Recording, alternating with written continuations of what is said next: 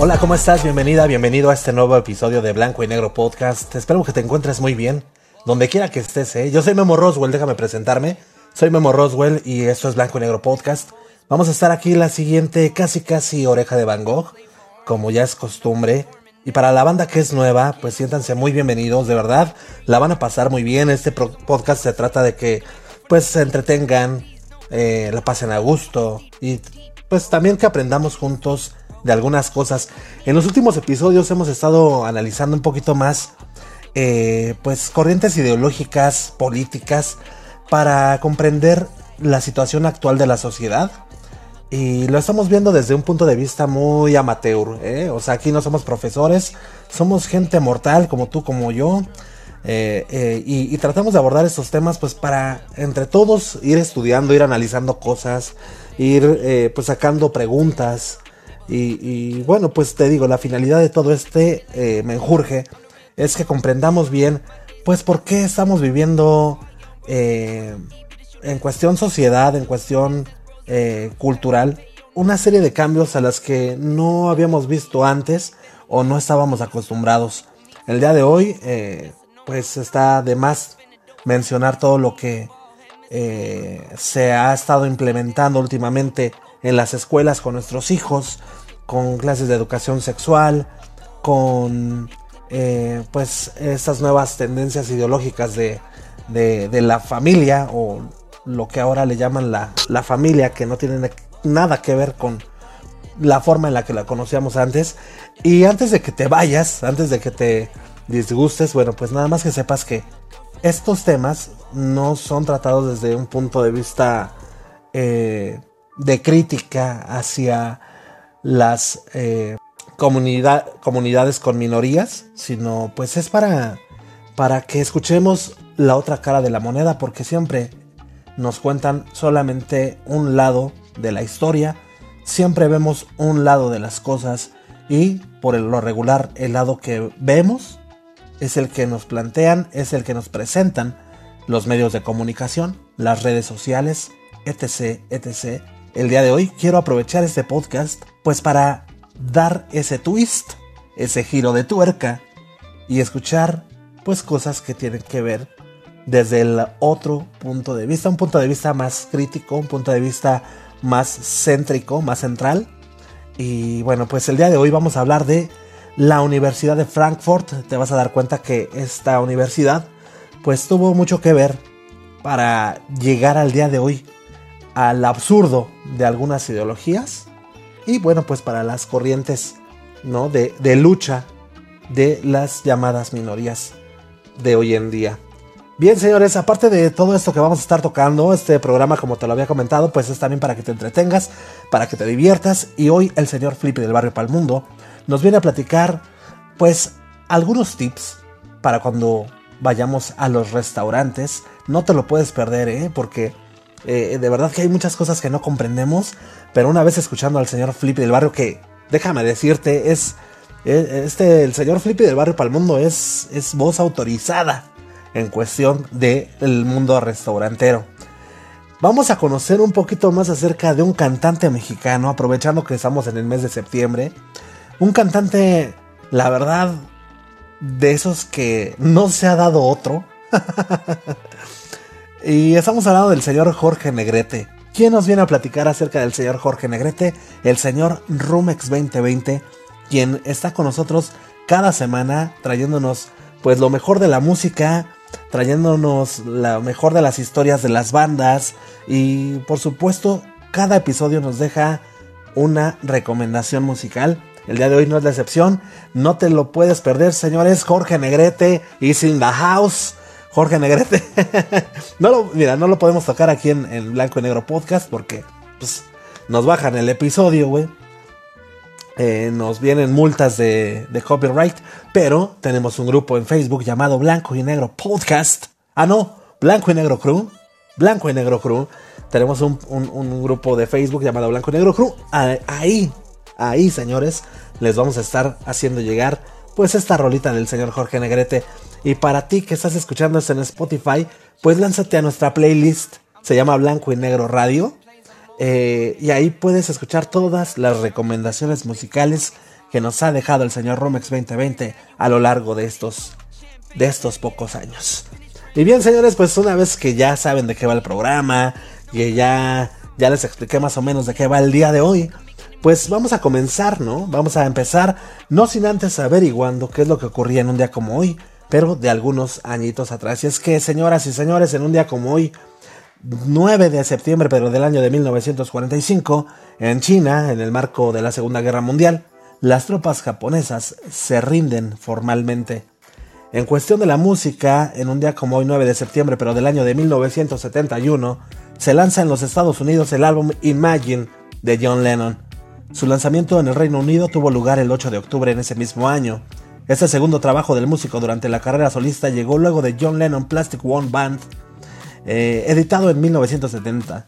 El disco fue escrito y grabado luego de la separación de The Beatles, en un periodo en que los principales compositores del grupo, Lennon y McCartney, se encontraban en muy malos términos. Esto llevó a la creencia de que How Do You Sleep, una de las canciones del álbum, era un ataque directo a Paul. John más tarde pues explicó que en realidad la canción hablaba sobre sí mismo, aunque sí había usado su, reciente, su resentimiento perdón, hacia Paul para componerla. La portada de, del disco fue hecho por el revolucionario artista Andy Warhol. Eh, Yoko Ono realizó la foto de la contratapa. Otros discos de Lennon como solista son Mind Games de 1973 y Double Fantasy de 1980, realizado junto con Yoko Ono. El gran artista falleció el 8 de, de diciembre de 1980, asesinado a balazos por el señor Mark Chapman. Respecto al tema, Imagine, que le da el nombre al álbum, la revista Rolling Stone la ubicó en el tercer lugar de la lista de las 500 mejores canciones de todos los tiempos. Ahora sí, señores, ya están ya están culturizados, ya saben qué es lo que ocurría en un día como hoy, pero en algunos añitos atrás. Y pues yo les preparé esta capsulita que van a, escuchar a continuación. vamos a platicar de la Universidad de Frankfurt. Entonces, pues mi queridísimo Mafafo suelta la cápsula.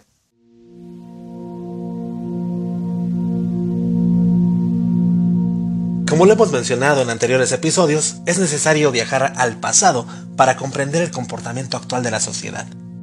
En los últimos tiempos se ha hecho notar más el poder de las minorías, hablando en particular de grupos feministas, grupos LGBT, grupos eh, abortistas. Y tú te preguntarás, ¿esto es nuevo?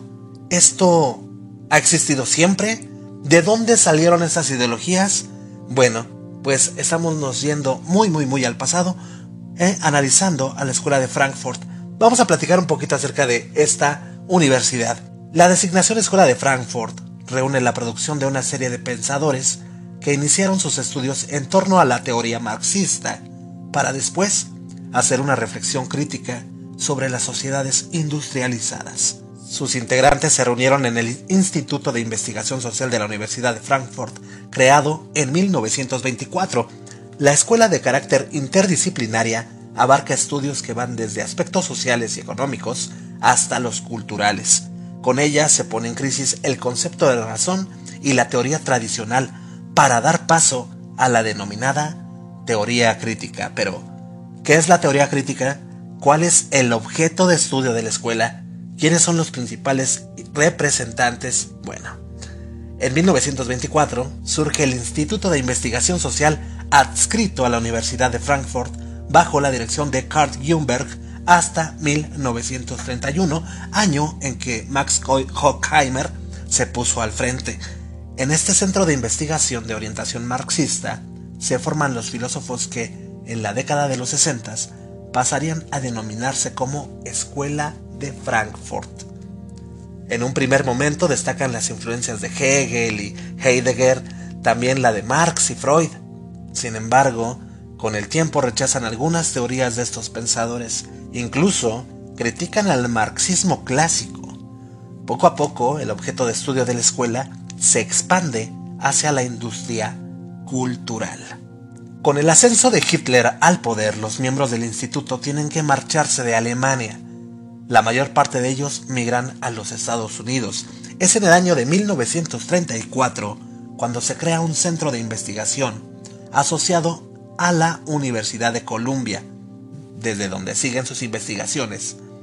No fue hasta la década de los 50 que la escuela pudo regresar a Alemania donde estaba la sede original. La escuela de Frankfurt se centra en dos principales intereses. Por un lado, pretende realizar una crítica a las sociedades industriales desarrolladas. Este análisis va a ser interdisciplinario, pues abarca no solo en el aspecto político, sino también económico y el de las industrias culturales. En una primera etapa se realiza una reformulación del marxismo bajo un nuevo paradigma y con una reflexión de la sociedad y los procesos que la conforman.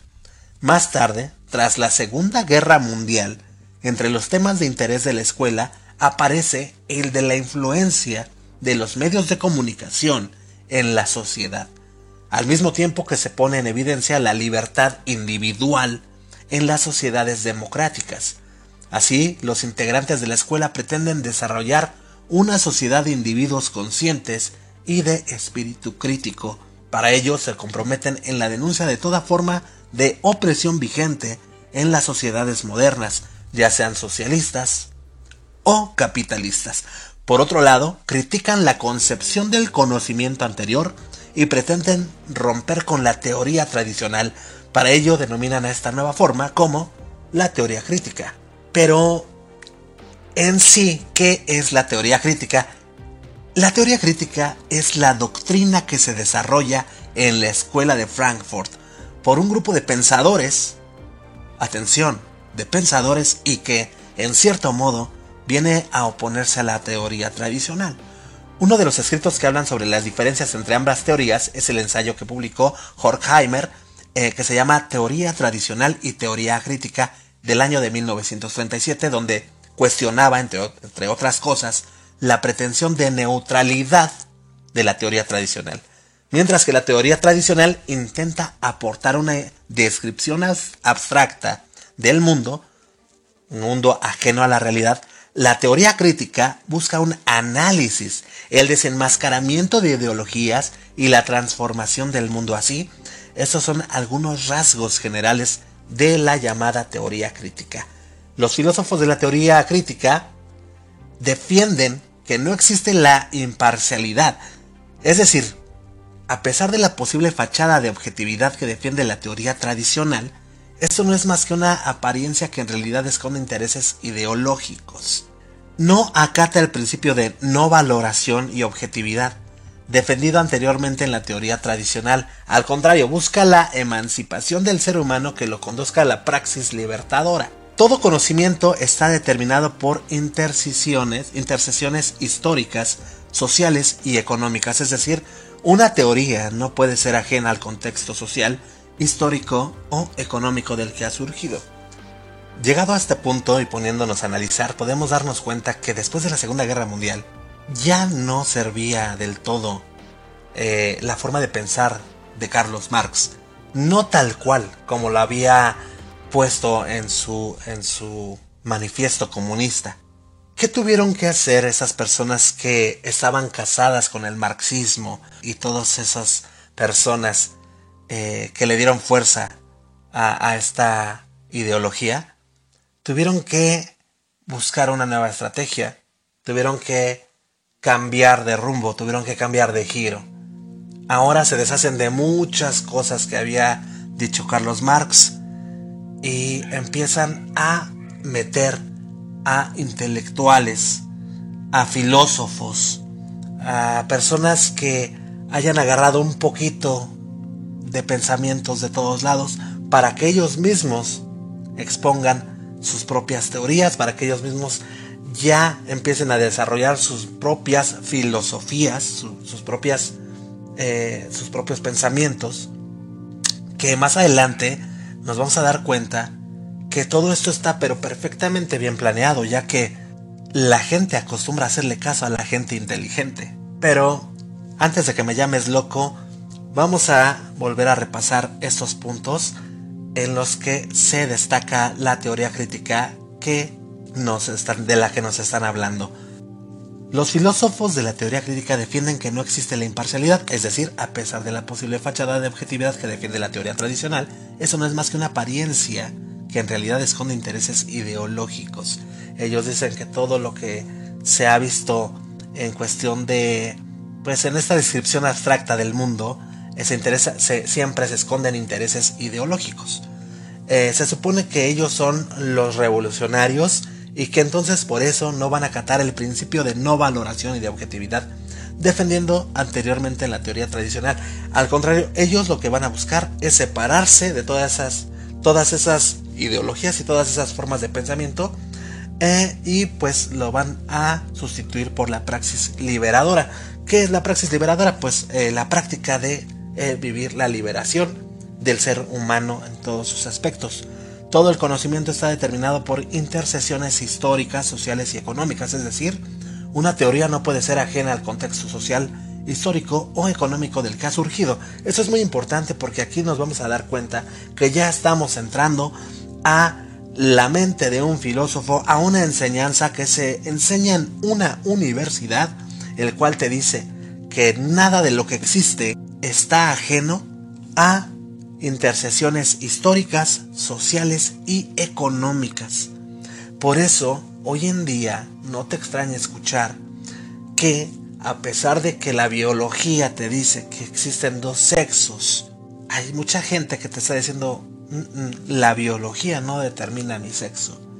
Mi sexo lo determinan intercesiones históricas, sociales y económicas. Y ahora, como quiero emanciparme de toda esa todas esas eh, pues abstracciones de la visión humana, ahora voy a dedicarme a hacer la praxis liberadora y ser lo que yo quiera hacer sin que el mundo eh, pues me diga qué es lo que tengo que hacer, cómo lo tengo que hacer, qué es lo que tengo que pensar.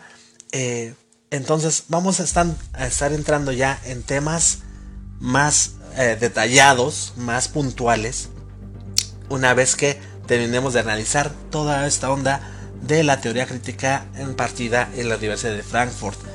Eh, yo creo que por el día de hoy vamos a dejarle hasta aquí. Vamos más adelante a platicarles, pues, quiénes son los representantes de la teoría crítica de la primera generación, de la segunda generación, cuáles eran sus puntos de vista, eh, vamos a hablar de Eric Fromm, en fin, eh, muchas personas que tuvieron que ver en lo que hoy en día pues se vino a desembocar en distintas corrientes ideológicas. Esto fue lo que les había presentado, lo que les preparé, mejor dicho, y vámonos con el eh, Memo Roswell de el futuro. nos vamos con el Memo Roswell del futuro y nosotros nos escuchamos hasta la próxima.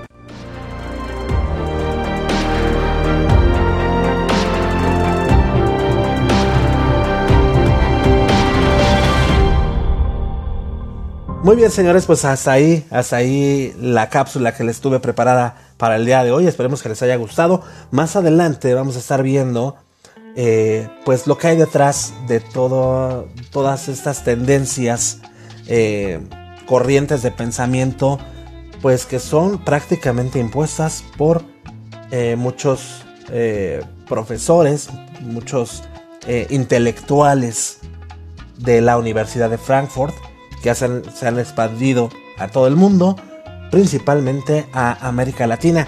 Y vamos a también a ver más adelante, pues pues la otra cara de la moneda de, esta universidad. Ahorita cumplí con... Ay, yo cumplí. Qué cumplidor ando. No, pues ahorita eh, les hablé a grandes rasgos de lo que es la Universidad de Frankfurt como tal, conocida y, y todo eso. Pero pues más adelante nos aventamos, nos aventamos la parte negra, ¿no? Esperemos que les haya gustado nuevamente y bueno, pues ha llegado el momento de pues averiguar qué tranza, cómo hay que comportarnos en los restaurantes y para eso pues quién mejor que el máster de masters, el señor Flippy del Barrio para el Mundo, quien les repito es voz autorizada para hablar de estos temas. Entonces mi queridísimo Flippy, adelante caminante.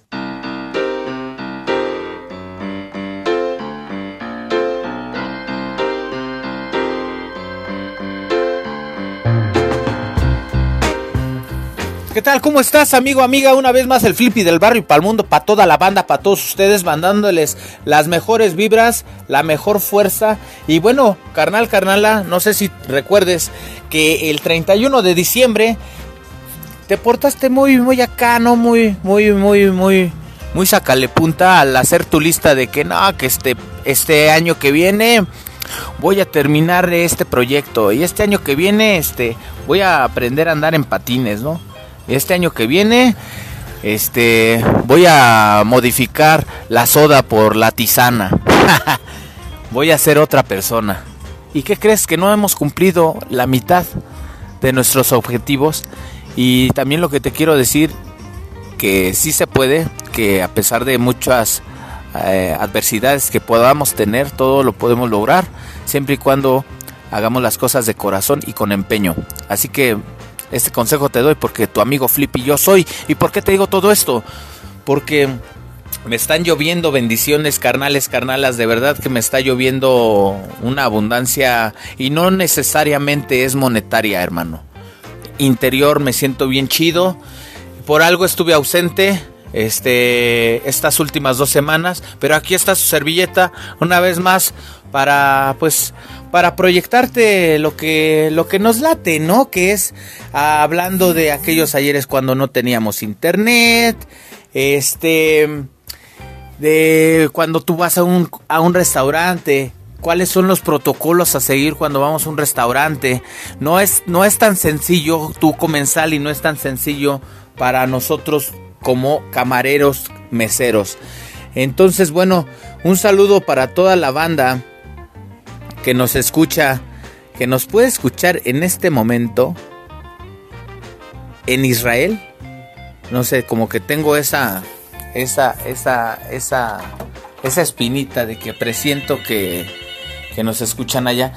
No voy a contestar porque, pues, la neta no, no, este, bueno, nunca lo he hecho. A ver, a ver, vamos a ver quién es. Sí, buenas tardes. Chale, ¿qué creen, banda? Que me colgaron, pero bueno. se intentó, ¿no? Se intentó. Esta persona que estaba marcando al cantón hubiese, hubiese estado en blanco y negro podcast sin que se diera tinto ni lagrimita. Entonces, amigo, amiga, una vez más, ya después de tanto jijiji, jajaja, ña, ña, ña, pues aquí estoy, carnal.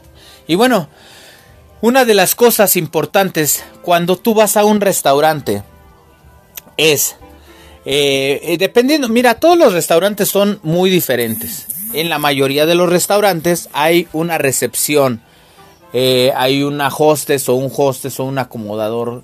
Que quiero decir que no te pases como Juan Pistolas. ¿Quién es Juan Pistolas? Un güey que le vale madre todo. que no pide permiso para nada. Este, desde ahí te vas dando cuenta que tienes que respetar. Por lo regular hay una lista en la entrada, el cual anotan tu, tu llegada y no precisamente que digas, si vengo solo, pues ¿para qué me quiere anotar? Ah, permíteme, nosotros llevamos una bitácora. Cuando somos encargados o estamos al frente de un restaurante, contamos con una bitácora y necesitamos saber los comensales y el número de comensales que tuvimos para así, para así verificar si nuestra venta es congruente con la afluencia de gente que hubo. Así que, carnal, ponte las pilas, no te burles de que, de, que te digan, ¿a nombre de quién? ¿Cuántas personas son? Es precisamente por eso, galán. Ok, bueno, hay que respetar esa entrada. Ahora bien, Siempre lo he dicho, nosotros estamos para servirte, hermano, hermana, de verdad, nosotros lo hacemos con mucho gusto, pero no generalicemos. No todos somos buenas personas, no todos somos buenos policías, no todos somos buenos meseros, no todos somos buenos en lo que hacemos. A veces estamos en lugares equivocados. Quiero que sepas que muchas veces eh, yo, yo he tenido compañeros meseros que son meseros porque necesitan el dinero, pero no son meseros porque amen su vocación como yo, como un servidor. Entonces, desde ahí nos vamos, porque vamos, vas a decir, oye, pues el otro día vine aquí al, al mesón del nopal y, y me atendió bien chido el narizón, el narizmendi, ¿no? Y otra vez regresé al mesón del nopal. Y pues no, me atendió un güey bien erizo, ¿no? Bien Eric Clapton, Eric Bordon, Eric Rubin y Eric del Castillo. Entonces, a lo que voy. Em, No esperes a que todos te atendamos bien. Ahora. Ok, ya llegaste, ya te sentaste. Ya llegaste, ya te sentaste. Entonces, ¿qué sigue? Pues esperar a que te lleven el menú. Si, si tienes alguna urgencia, alguna emergencia, haz, hácelo notar a la persona que está en la recepción y así bajita la tenaza, bajita la antena, puedes llegar y decirle, ¿qué tranza? Mira, la neta vengo bien cruzly. Mándame una acá, ¿no? Una Stone City. O sea, una piedra para que me aliviane la crudelia, ¿no?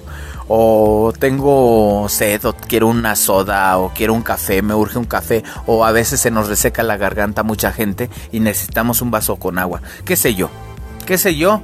Pero precisamente para eso está el diálogo. Porque mucha gente llega y se siente y... Oye, ven, güey, tráeme una chela porque vengo bien crudo. Pues que espérate, loco. Pues si no, nada, si no son enchiladas, padre tengo que abrir tu mesa, tengo que registrar tu mesa, tengo que meter el código para que salga un ticket y yo te pueda llevar tu rica y deliciosa soda o tu cerveza, nene. Entonces, este, hay que ser un poco más em, tactibles eh, en, en, los en los tiempos que vamos a manejar. Y una vez, claro, una vez que ya estás dispuesto a que te tomemos tu orden, por el amor de Dios, esa palabra tenía que llegar a un momento de este maravilloso podcast. ¿Por qué? Porque la forma en la que yo te tomo la orden y la forma en la que tú me pides, yo lo voy a llevar a cabo. Es decir, yo voy a seguir el protocolo tal y como ustedes me lo dicen. Pero, fíjate bien, si no estás acostumbrado a salir a restaurantes, si tienes una familia que es muy gritona o que habla mucho, eh, si llegan desesperados, así no funciona. Por muy desesperados que sean, todo necesita un orden. Es decir, nosotros llevamos un conteo de los comensales y nosotros llevamos un orden. Cuando uno es profesional en su trabajo, sabemos de qué persona empezamos y en dónde terminamos. Así que no empieces, yo quiero esto, yo quiero esto, yo que pues si no es subasta, no es subasta, es un restaurante donde te, tiene que escuchar el mesero y no nada más a ti, a todos los de tu mesa los tiene que escuchar. Así que entonces espera a que el, el mesero te diga, estoy a sus órdenes, me pongo a sus órdenes, les voy a tomar su orden y de ahí partimos, ¿no? Pero nunca, nunca esperes, este, no, pues tú pide, no, tú, no, yo todavía no veo, o sea, a ver, no, no, no, no, no, no. Nosotros manejamos tiempos. Entonces, si son personas desordenadas, si es una familia desordenada, hácelo notar al mesero. ¿Sabes qué? A mí no me importa, soy Juan Pistolas y me vale madre si mi familia come o no. Yo quiero que me traigan ahorita mis enchiladas. Ah, Juan Pistolas, ahí están tus enchiladas, ¿no? Pero muchas veces la comunicación hace que nos hace ver tontos, hace ver que nuestro trabajo no es, no es el correcto y no es cierto. No es cierto porque para comenzar nosotros necesitamos tener valores para sentarnos en una mesa, tenemos que tener un poco de, tacto para saber en qué momento nos van a dar nuestros alimentos, en qué momento vamos a pedir alguna bebida y sobre todo si somos hombres, ser caballerosos, siempre, yo siempre lo voy a decir, debemos ser muy caballerosos y este y portarnos bien en la mesa. Portarnos bien es tener un orden. Y ya que te estoy hablando de ese orden, quiero darte en, quiero que te quede claro esta, esta, esta mañana, tarde o noche, no, no sé qué día nos escuches, carnal, camarada, carnalita, pero eh, eh, en base a que tú tengas un orden al restaurante o a donde tú llegues, en este caso pues yo hablo de los restaurantes, ¿no? ahí nosotros mismos como camareros nos damos cuenta quién llegó. Y en verdad, así me hables feo, así me hables como tú quieras, vas a ser bien atendido por parte de nosotros. Un saludo por a toda la banda, a toda, a toda, a todos mis parnas, a todos los meseros, un saludo, un fuerte abrazo. Y bueno, a ustedes también les mando un fuerte abrazo. Pásenla bien. No nos vamos a escuchar hasta en 15 días porque vienen las fiestas patrias. Este, Em, les mando un fuerte abrazo, los quiero mucho. Eh, no duden de seguir escuchando. Si, te perdiste del podcast del mes pasado, escúchalo. Si, si, quieres escuchar el de hace un año, también ponlo. Para nosotros es de suma importancia que se den a la tarea de seguirnos escuchando. Y bandita, de verdad, gracias por tu apoyo. Sigan compartiendo este maravilloso podcast. Sigan comiendo frutas y verduras. Y sigan escuchando Blanco y Negro Podcast. efectivamente, yo soy Flippy del barrio y para el mundo, cámara.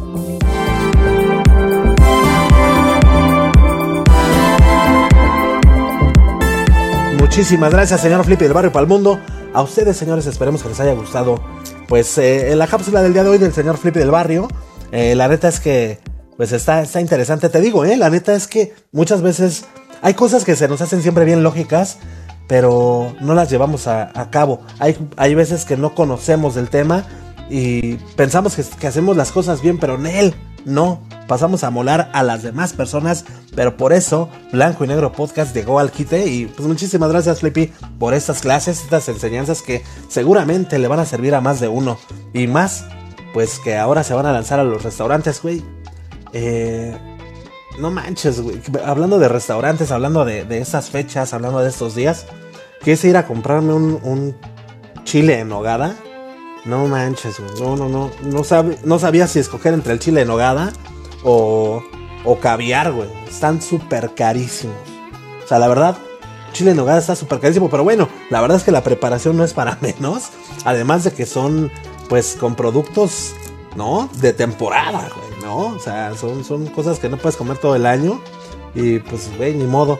Hay que aprender a preparar chiles, chiles en nogada, ¿no? Pero en fin, señores, pues qué les digo, ya estamos en el mes patrio, ya estamos, ya, güey, entrando a lo que son las merititas celebraciones del pisto, la borrachera, los platillos típicos mexicanos y sobre todo, pues ya estamos preparando garganta para dar el grito. Es por eso que el señor Rumex 2020 ya desde pues el episodio pasado nos había estado pues ya, ya, ya preparando mentalmente con una buena rolita del Three Souls in My Mind, una banda de rock icónica pues mexicana por supuesto. Y hoy, hoy señores, ya está como que más en el mood. ¿Eh? Fiestas patrias con el señor Jorge Negrete. Entonces vamos a averiguar un poquito más acerca de este señor porque no todo era Pedro Infante. Entonces mi queridísimo Rumex, adelante caminante.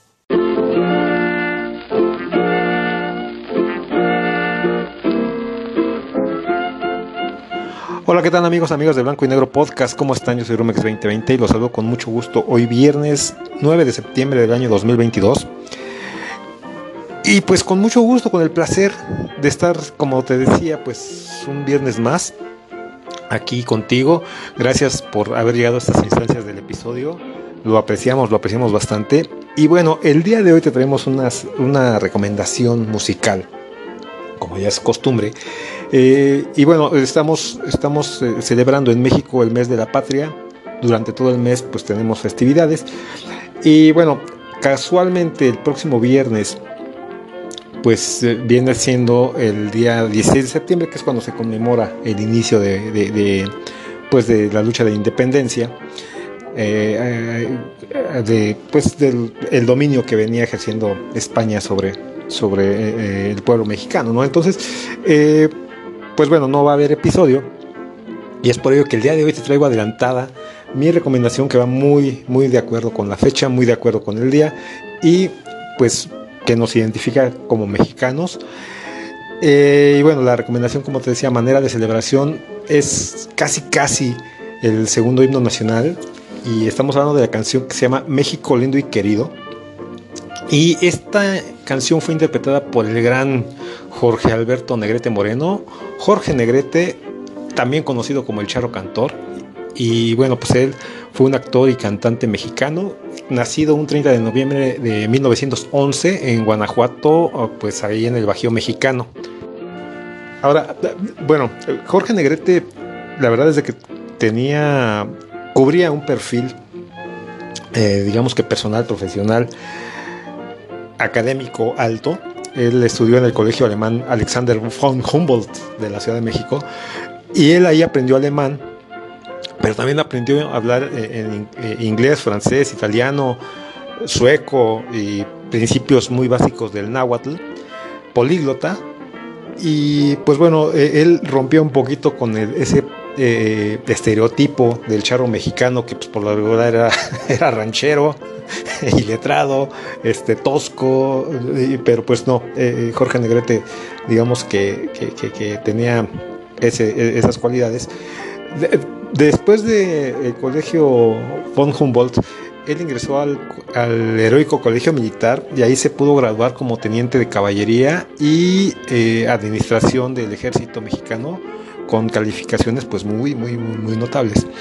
En 1937 hizo su primera aparición en el cine en un cortometraje de, Warner Brothers que se llamó Cuban Nights. Y ahí él desempeñaba el papel de un trovador eh, cubano, pues ahí de segundo eh, plano y de ahí se traslada a México para seguir actuando en películas que pues lo eh, daban a conocer poco a poco entre el público pues nacional ¿no? e internacional también. En esos años lo que gustaba aquí en México eran las películas rancheras que mostraban la cultura e idiosincrasia este, mexicana. Y este género de cine, de películas, se hizo muy famoso principalmente en las décadas de los años 30 y de ahí hasta los 50. Y la trama de estas películas generalmente pues iba en torno a, algún lugar rural en México.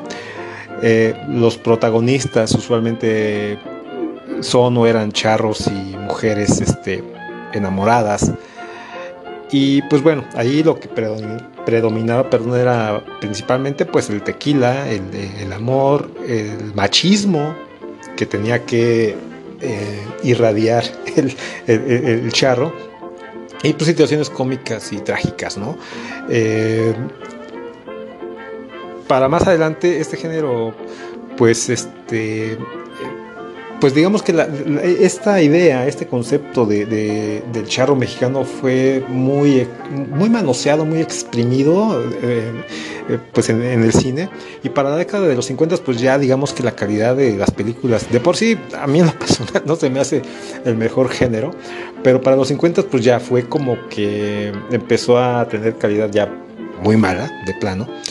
Y pues bueno, esto fue lo que, lo que acabó con, el auge de esa, de, esa este, categoría del cine mexicano. Años después eh, de su inicio eh, eh, como actor, en 1941 pudo filmar en Hollywood una película que tampoco tuvo relevancia, que se llamó Fiesta. La verdad es que no, no, no tengo yo registros de que haya ganado algún premio. Pero bueno, ya para 1950 él recibió la distinción como mejor actor por parte de la crítica en España. Hasta ya llegaba su fama en esos años, que no era fácil. Y ya para 1953 él actuó en, este, en dos películas, que, una que se llamó Reportaje y otra que se llamó El Rapto. Fueron sus últimas películas. Eh, en Argentina también fue recibido por una multitud en el Teatro Colón de Buenos Aires. Eh, pues bueno, él causó, como te decía, revuelo en, España, en México ni se diga. En México, fíjate que su, su, impacto fue tal que, bueno, para ti, amigo o amiga que nos escuchas en, otro, en otras partes del mundo, yo, bueno, yo creo que allá también, pero aquí en México se usa y se estira mucho que en festivales de las escuelas, principalmente primarias y preescolar, este, pues hacen festivales el 10 de mayo, eh, este, el Día del Maestro, por la primavera, etc. etc, Entonces, pues se solía mucho que pues se, presentaran números en los cuales pues se ejecutaba algún baile regional mexicano, ¿no? Entonces, a los niños que asistían a esas festividades y que pues por lo regular caracterizaban de charros, eh, eh, pues muchas de las mamás usaban de, peinarlos con el mismo look de, Jorge Negrete, que era pues, un peinadito pues más bien así como que de lado, muy, muy sencillo, pero bueno, así, así, así los, los peinaban y los vestían obviamente de charros. Y bueno, además de su, de su vida artística, Jorge Negrete se vio envuelto en una pelea por los derechos de los trabajadores de la industria mexicana del cine. Y bueno, esto se debió a que él fundó el Sindicato de Trabajadores de la Producción Cinematográfica de la República Mexicana y se anexó la Asociación Nacional de Actores de México.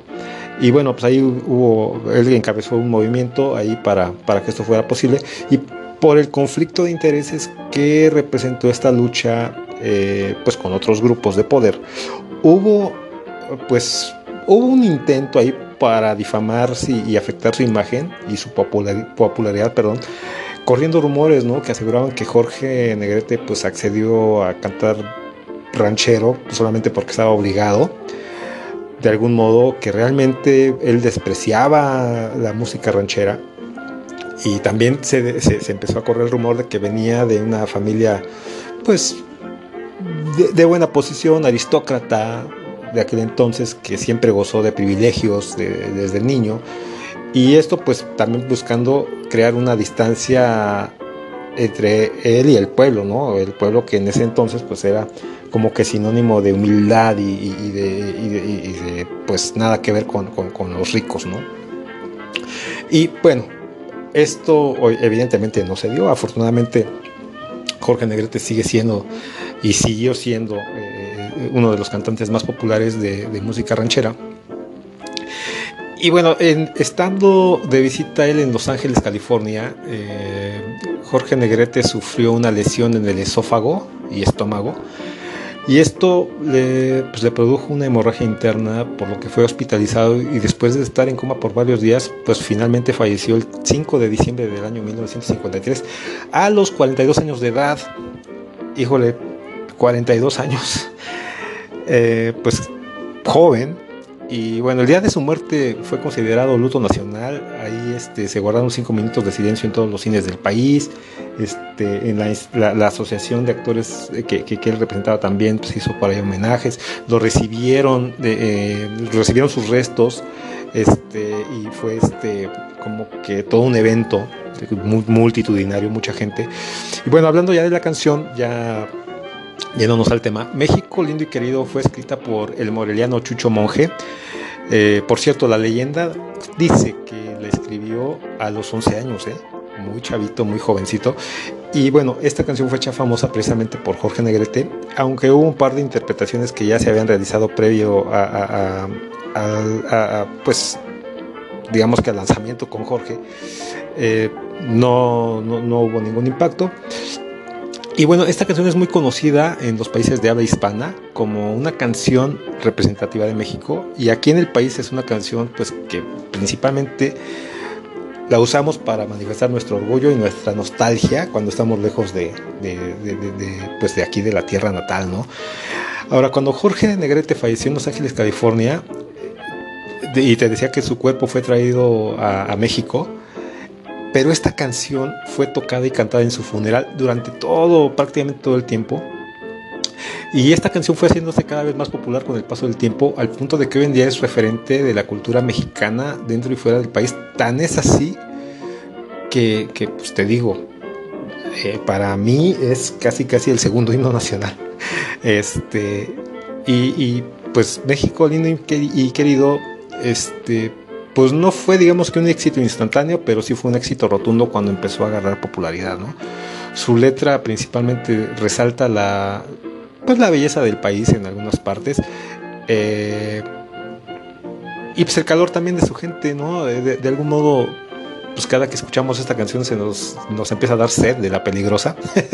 Pero sin lugar a duda, esta canción tiene un lugar en el corazón de, de todo aquel que se precie de ser mexicano. Y por eso te la comparto hoy, porque hoy es viernes, porque hoy estamos celebrando aquí de manera adelantada el inicio de, nuestra independencia aquí en México. Y te la comparto con mucho orgullo, con mucho cariño. Y te voy a leer ya antes de, despedirme eh, un poquito ¿no? de la letra. Dice, voz de la guitarra mía, al despertar la mañana, quiere cantar su alegría a mi tierra mexicana.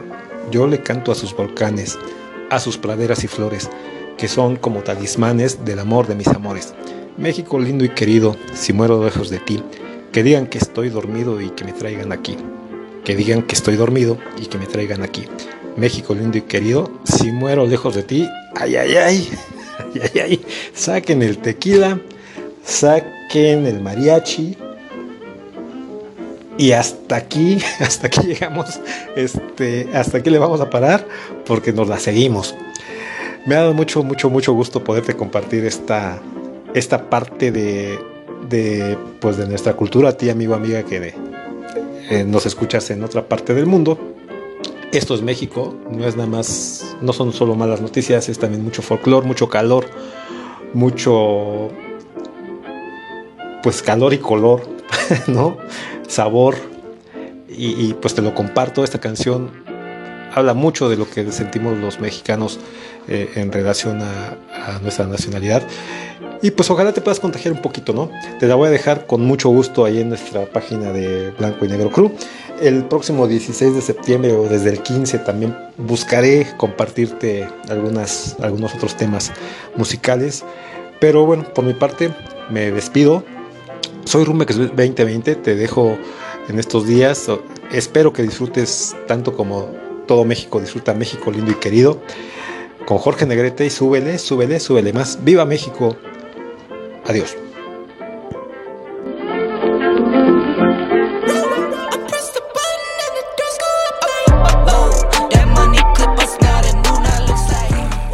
Qué, qué, buena cápsula, la verdad. Señores, esperemos que ustedes la hayan disfrutado tanto como yo. La verdad es que pues, se agradece, güey. Se agradece siempre que te. Que, que, aprender cosas nuevas. Siempre lo he dicho yo. La neta es que la cápsula del, del, del señor Romex 2020 nos sirve para ampliar nuestro repertorio musical, para conocer más acerca de las bandas, de los artistas, de los intérpretes, como le es el señor Jorge Negrete. Y la neta, la neta es que se la discutió. Entonces, mi queridísimo Rumex, muchísimas gracias. A ustedes, señores, muchísimas gracias. Esperemos que les haya gustado, pues, esta cápsula. Y recuerden que pueden ir a escuchar esta canción en Spotify, en nuestra playlist llamada Blanco y Negro Radio. Eh, y en Facebook, en nuestro grupo llamado Blanco y Negro Crew. Llégale, llégale ahí a Blanco y Negro Crew. Eh, vas a ser muy bienvenido, bienvenida. Y, ese grupo es para todos ustedes, señores, para que ahí nos publiquen sus memes, nos mienten la madre, o pues, que nos digan algo chido, ¿no? Entonces, bueno, pues avisados están. ¿Y qué creen, señores? Pues que ya, ya llegamos al final de, de este episodio. Esperemos que les haya gustado tanto como pues a nosotros, los que pues les damos lo mejor de nosotros para que se entretengan. Eh, muchísimas gracias de verdad por haberle dado play a este episodio. De verdad, muchas gracias a la banda que se quedó hasta este punto. Muchísimas, muchísimas gracias. Nosotros nos escuchamos yo creo que en unos 15 días, señores. La neta es que somos bien briagas diarias los, eh, los, integrantes de, de, Blanco y Negro Podcast. Entonces, pues dentro de 8 días son las meras celebraciones. No vamos a estar, señores, pero, pero nos escuchamos, nos escuchamos dentro de 15 días. ¿Les parece? Esperemos que ustedes también se la pasen bien en estas fechas, que disfruten mucho del grito. Eh, quien pueda ya ir al zócalo a lanzarse a, a, ver pues los adornos y las luces y todo eso, pues la neta es que es muy buen tiempo. Yo creo que yo me lanzo el día de mañana, bueno, así está Así está pensado, pero ahora sí que uno pone y Dios dispone, ¿no? Muchísimas gracias nuevamente, bandita. Eh, nos escuchamos entonces dentro de unos 15 días. Vamos a estar aquí primero, Dios. Y pues a nombre de todo el equipo de colaboración, a nombre de Hilda O, de Milly, de Sandy, quienes hoy no nos pudieron acompañar por causas de fuerza mayor. A nombre del señor Flippy del Barrio Palmundo, del señor Romex 2020, yo soy Memo Roswell. Esto, damas y caballeros, fue Blanco y Negro Podcast. Chao, chao.